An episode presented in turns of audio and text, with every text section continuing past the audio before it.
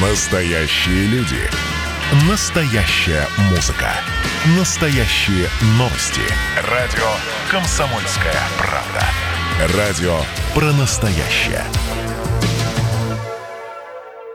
Добрый день. Радио «Комсомольская правда» Ижевск. Мы в прямом эфире. И сегодня мы поговорим про, на тему ЖКХ. Вот в нашей студии появился наш гость Александр Евсеев, председатель объединения Советов домов Удмуртии. Здрасте, Александр. Добрый день. Да, и а, также а, со мной вместе Настя Захарова и я, Марина Мелачева, будем задавать вопросы. Друзья, у нас да, гость в студии. Это значит, что мы легко принимаем ваши звоночки. 94 50 94, наш номер телефона.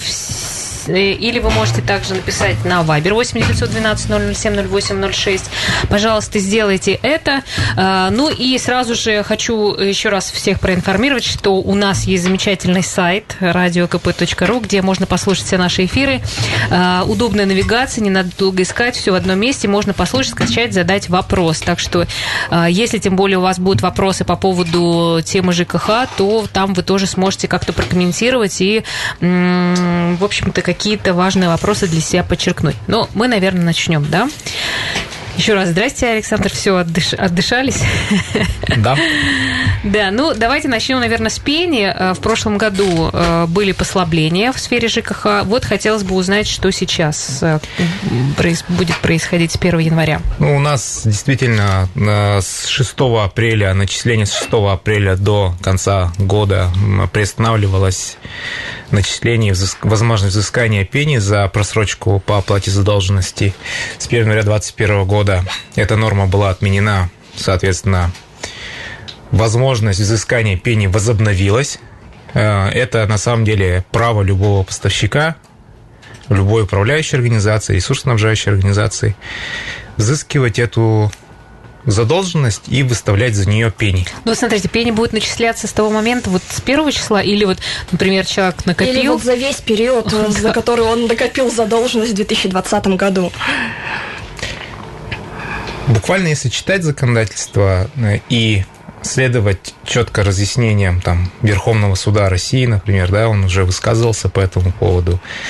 2020 год, 6 апреля по конец 2020 года должны исключаться вообще из расчетов пеней.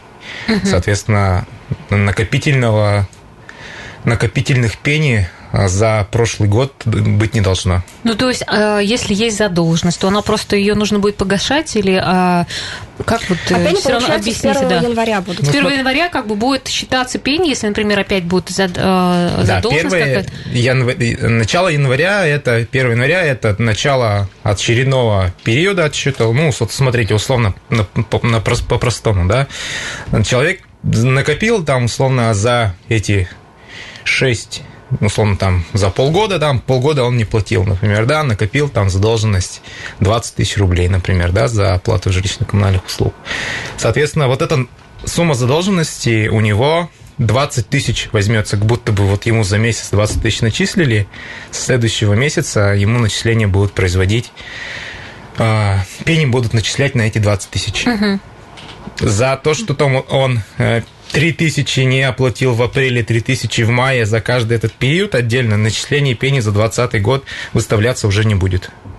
Но задолженность, она никуда не девается. То есть это, это вот этот момент очень четко надо понимать, потому что часто это вот пени, там путаем. Пени – это копейки. Сама задолженность, она большая, и от нее, э, от оплаты этой задолженности никто не освобождал. Ну, а То есть см... ее все равно взыскивать будут? Ее будут взыскивать, да. Ну, а вы смотрели, большая задолженность, вообще много людей не платили? Э, в ну, в самом начале э, какие-то апокалиптические были цифры, да, то есть там до 30% заявляли, что, ну, на самом деле для организации, управляющей там, где каждый, ну, дворнику и уборщице, условно говоря, зарплату ежедневно надо платить, ну, ежемесячно надо платить, 30% не оплата, это очень большая сумма. То есть э, сейчас, э, к текущему моменту, это все выровнялось, выровнялось, у нас примерно оплата в районе 90 1-95% считается, и на этом уровне, в принципе, это все есть. То есть мы не говорим о какой-то тотальной проблеме, не говорим о тотальных стопроцентных задолженностях каких-то. Ну, то есть мы люди говорим... все равно платили, как бы Да, достаточно ответственно. большая часть, ответственная часть, она всегда платила. Мы говорим вот о недобросовестных, по сути, потребителях, которые, в принципе, и раньше не платили, они сейчас не платят. И, по сути, освобождение от пений коснулось в большей части именно этих людей, а не тех, кто нуждался в этом. На самом деле так произошло. Друзья, я напомню, наш номер телефона 94 50 94. Пожалуйста, звоните. У нас сегодня в гостях Александр Евсеев, председатель объединения Советов домов Удмуртии. А вообще э, будут какие-то акции, рассрочки? Вот все равно тот, кто задолженность имеет большую, ну, все равно э, сложная же была ситуация, по-разному ее люди переживали. Э, Как-то можно будет э, рассчитаться постепенно? Такая акция практически всегда есть. То есть ну, она а, как акция никогда не заявляется, но всегда и в законодательстве прописано, и у любой компании есть э, право и возможность сделать рассрочку платежа.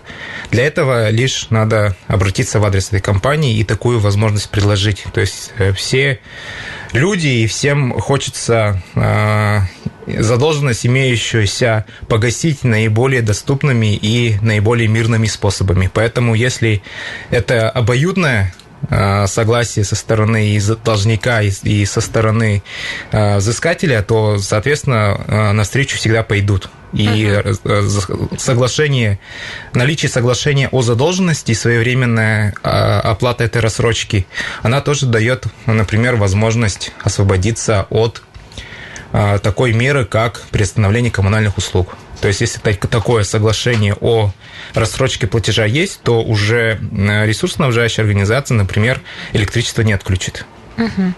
А что будет со злостными должниками, которые вот продолжают не оплачивать услуги? Какие санкции их ждут? Ну, отключат, наверное, А, Вот услуги. э, отключение услуги – это тоже то, что с 1 января 2021 года можно делать, в течение 2020 года тоже было под запретом.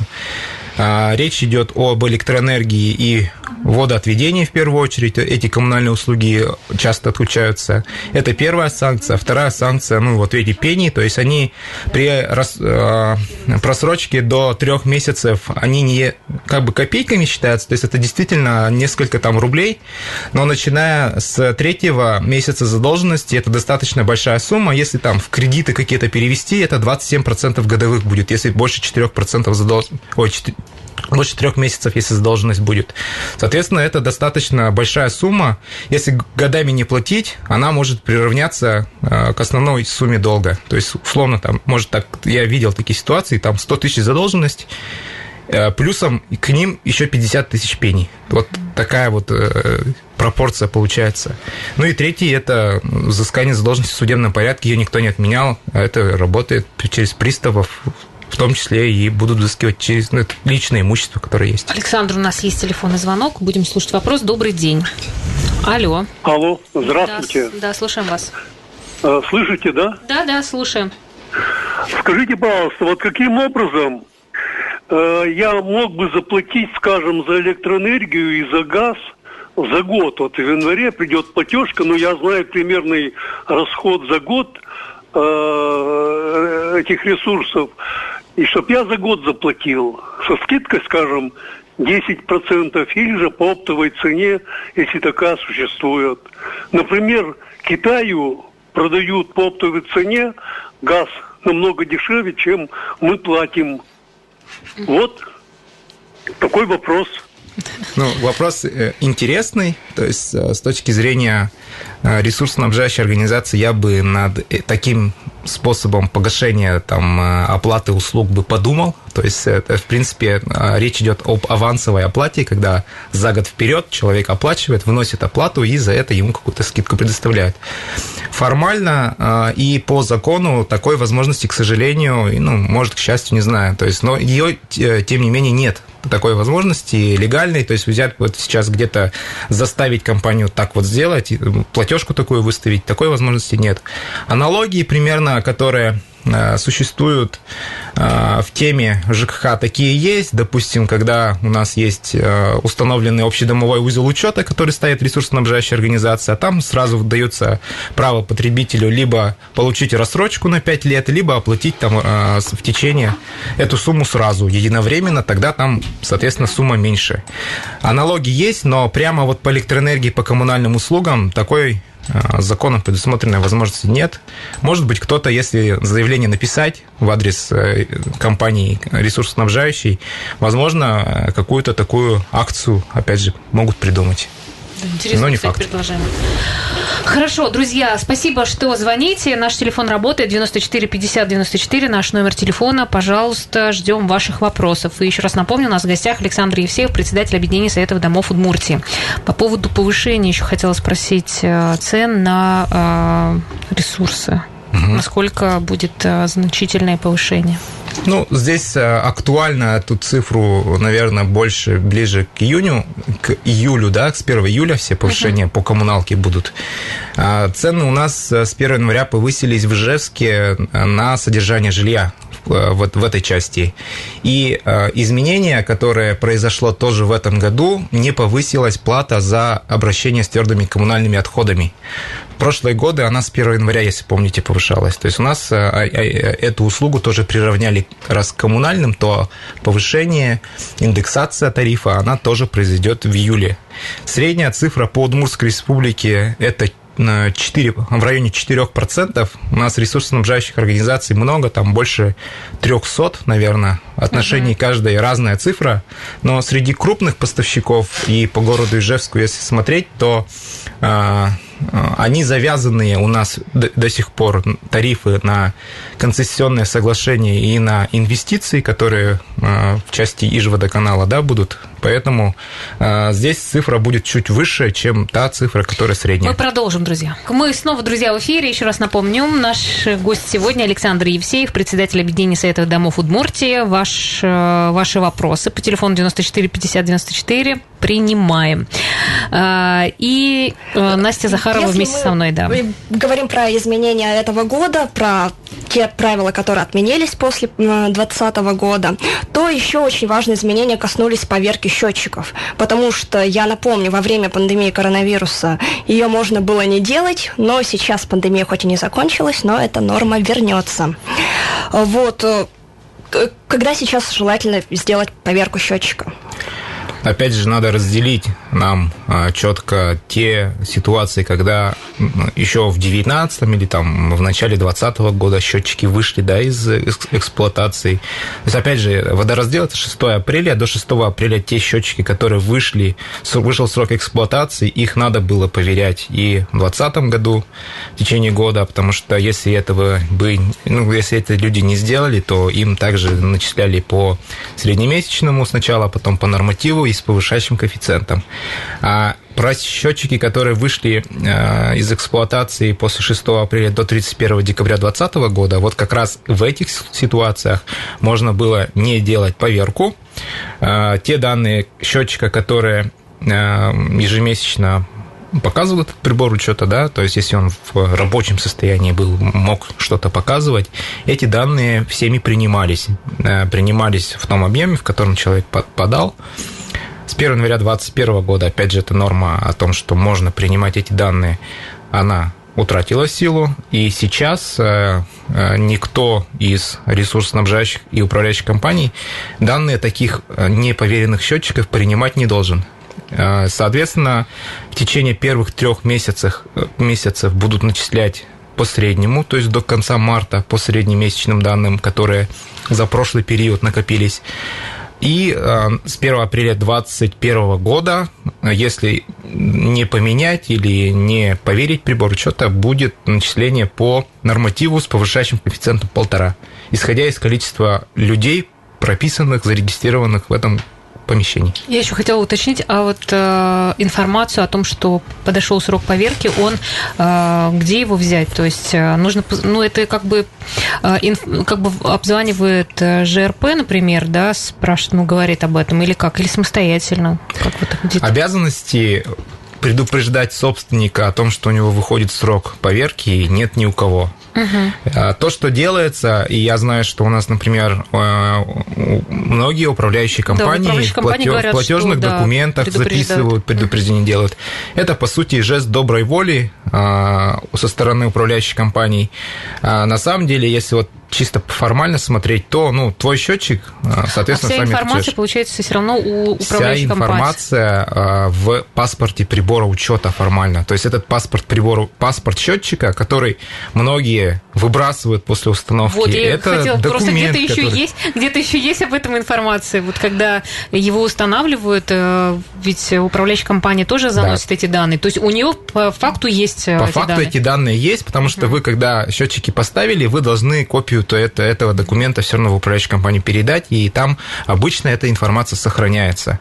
А так, в принципе, паспорт счетчика это такой же документ, как документ, подтверждающий право собственности на квартиру, как договор купли-продажи. Его также надо хранить, и его нужно предъявлять будет э, при поверке.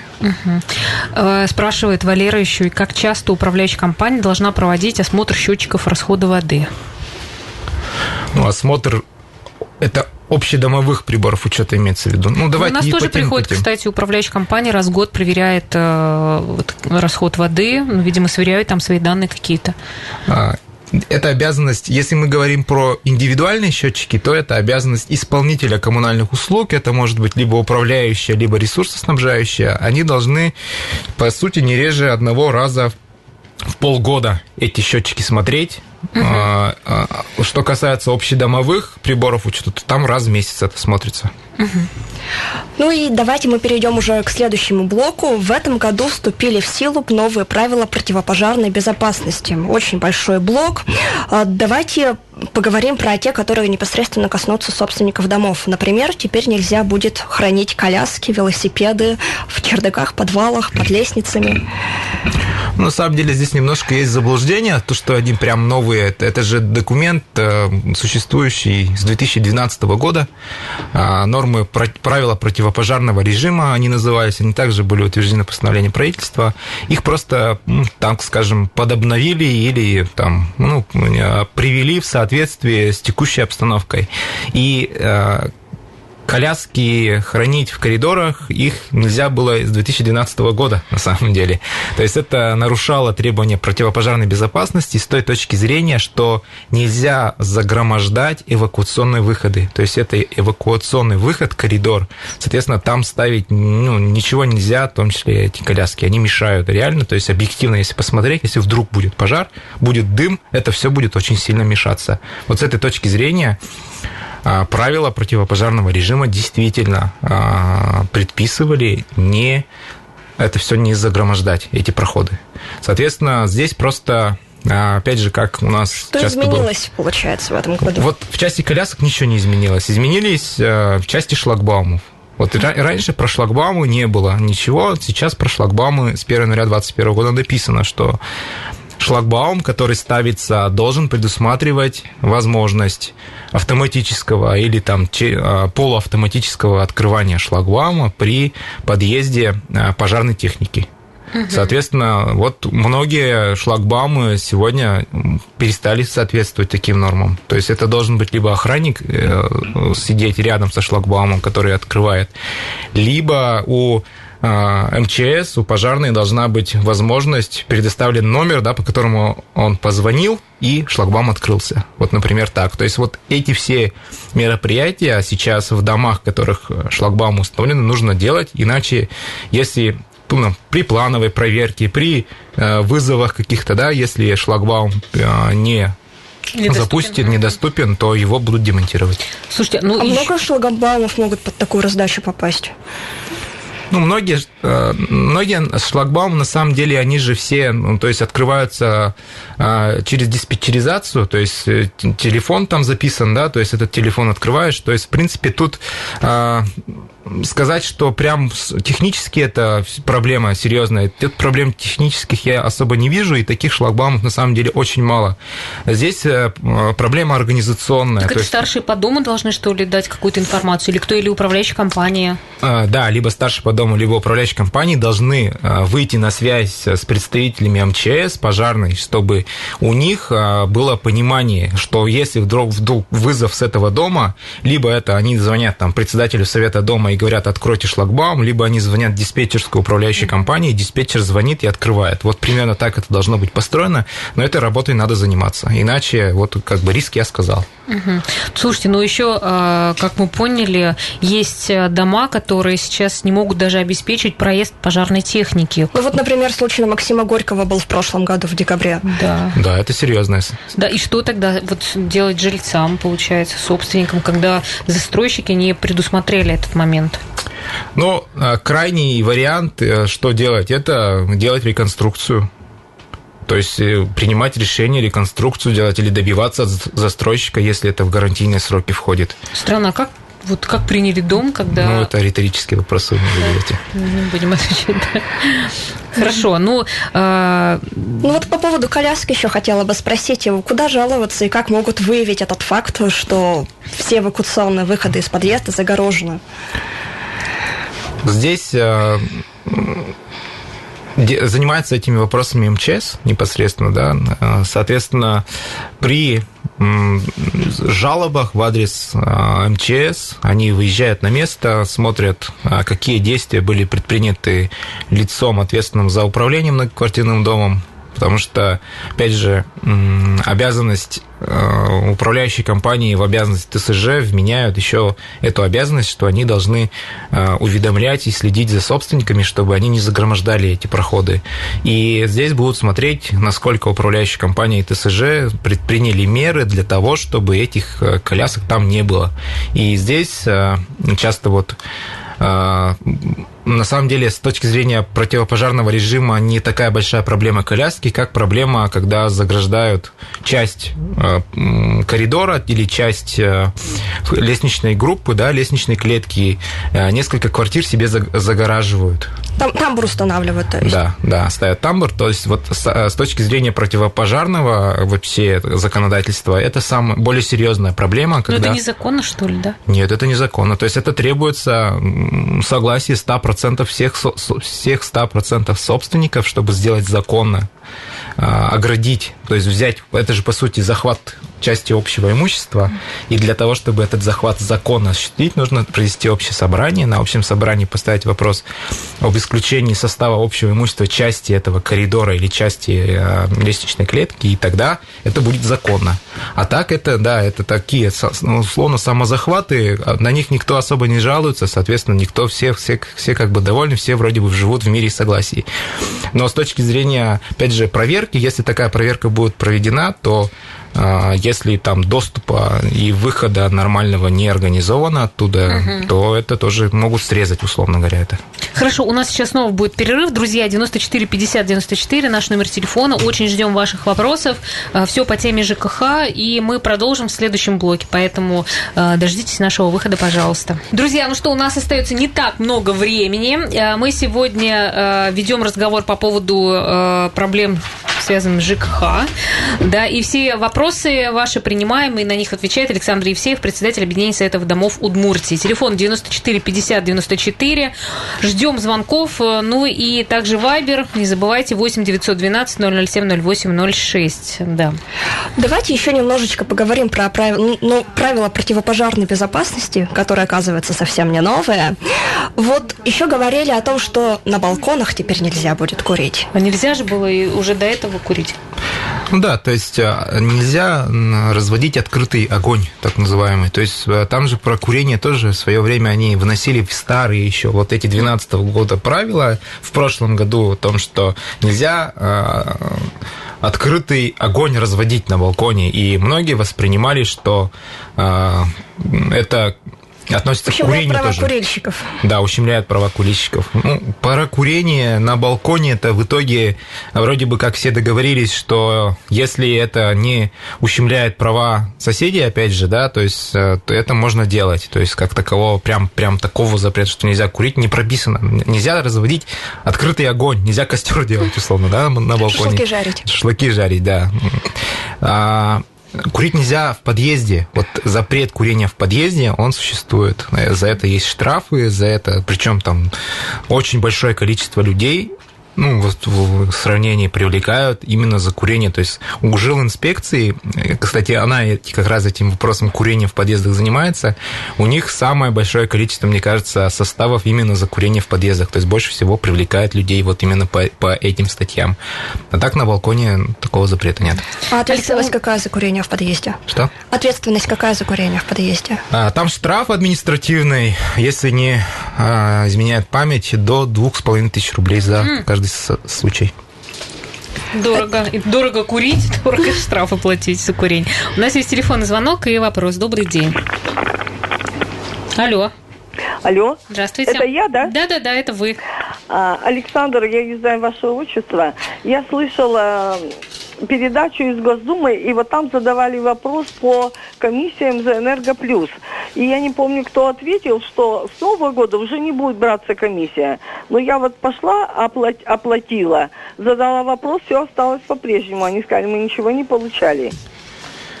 Да, э, история с комиссиями за оплату услуг ЖКХ, она так планомерно развивается. Она в 2020 году очень сильно будоражила, там э, говорили, там громкие заявления были. Суть э, следующая. Сейчас, на текущий момент, там, по-моему, во втором чтении в Госдуме уже принят законопроект, который действительно отменяет оплату комиссий со стороны плательщиков услуги. То есть это непосредственно потребители услуг, это жителей там, нежилых помещений, которые оплачивают. Но суть э, в том, что пока этот закон не принят, он не вступил в силу, и не договорились, насколько я понимаю, банки, ресурсоснабжающие организации и власти о том, а, а кто же эти комиссии-то будет платить и вообще кто эти расходы возьмет на себя. Есть же варианты, либо это будут управляющие компании платить, соответственно, есть варианты, что банки эти расходы на себя возьмут, и есть вариант, там, условно, там, не знаю, компенсации из бюджета какая-то, да, то есть а, экономика-то, она никуда не девается а, от политики, и практика показывает, что экономика чаще всего выигрывает эту политику, и расходы на прием и обработку обработку этого платежа, они всегда есть. Вопрос только в том остался, кто за них будет, будет платить. Пока платим мы. Пока платят потребители. Пока это... А когда вы смотрите, например, можно же с э, сайта э, Энергоплюс платить, и там комиссии нету, тогда в таком случае там как? Вот в этом-то и суть, почему а, это делается не за счет управляющей компании, например, или не за счет тарифа, потому что всегда вот по закону о защите прав потребителей каждая а, компания должна предоставить хотя бы один способ оплаты без комиссии. То есть это может быть либо оплата через кассу организации, это может оплата через сайт быть, либо через какой-то конкретно определенный банк, но хотя бы один способ оплаты без комиссии любая организация должна предоставить. С точки зрения, если мы говорим конкретно про энергосбыт, да, действительно, на сайте Е можно оплачивать, или можно пользоваться там какими-то у банков, есть у некоторых банков есть предложение о том, чтобы оплатить и без комиссии оплаты. Соответственно, у человека всегда остается выбор, какой, каким способом это оплачивать. А если мы включаем в тариф, получается, мы с каждого берем эту, как бы закладываем априори, что эта комиссия оплачивается, но при этом, опять же, кто-то, может быть, эту комиссию бы не оплатил. Понятно. Ну, давайте все-таки вернемся к разговору о тарифах. А, вы уже начали об этом говорить в первом блоке. Пока еще не совсем понятно, что и насколько вырастет. А, но депутаты Гордумы в прошлом году установили предельное э, предел повышения цен на услуги ЖКХ. Вот насколько могут, могут платежки вырасти у жителей? Так, вы мне цифры хотите, да, услышать? Ну, примерно хотя бы. Цифры конкретные даже ведь министерство не опубликовало до сих пор. То есть они приняты, я знаю, что они приняты и есть. А, я боюсь просто в конкретных процентах ошибиться. А, есть э, вот в части города Ижевска у нас концессионное соглашение, поэтому отопление и э, горячее водоснабжение вырастет там в пределах 6-9%. А, холодное водоснабжение, водоотведение, там а, в пределах 20-30% рост а, тарифа будет. Но при этом, опять же, цифра вроде бы такая серьезная звучит, но в рублях это холодная вода, она дешевле, да, соответственно, процент, он хоть и большой, но в рублях это будет даже меньше, чем вырастет, например, горячая вода и отопление. А вот почему именно на воду и водоотведение такие большие росты тарифов? Ну, как-то так сложилось в Ижевске, что у нас тарифы, опять же, экономически перестали соответствовать экономической целесообразности и не позволяли а, вкладывать в улучшение инфраструктуры. То есть у нас достаточно высокий износ труб. Около 70%. И, да, и это можно про- про- просто видеть по тем авариям, которые сейчас, сейчас происходят. Вот, например, опять. на коммунаров недавно автомобилисты встали, потому что произошел порыв. Да и сейчас тоже сколько домов остается без горячей воды, тепла.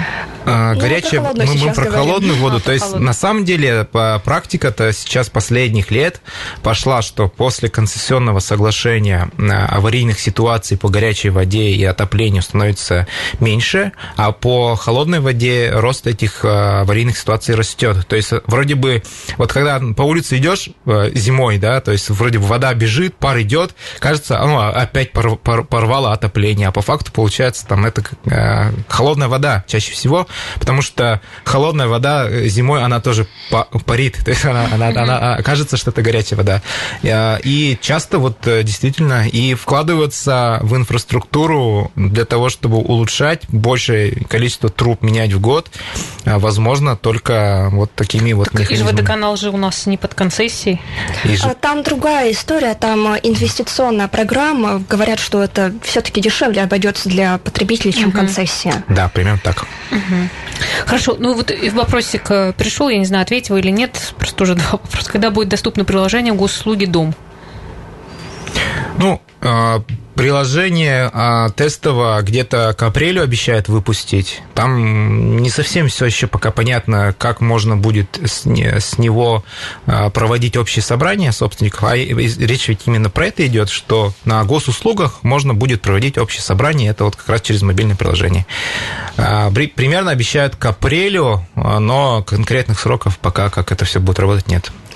Да, давайте еще все-таки вернемся к разговорам про тарифы. Вот э, с 1 января вырастет э, сумма на содержание жилья. Могут ли собственники свой тариф установить? Да, у нас причем, э, я думаю, даже где-то процентов 50, наверное, многоквартирных домов уже перешли на индивидуальный размер платы.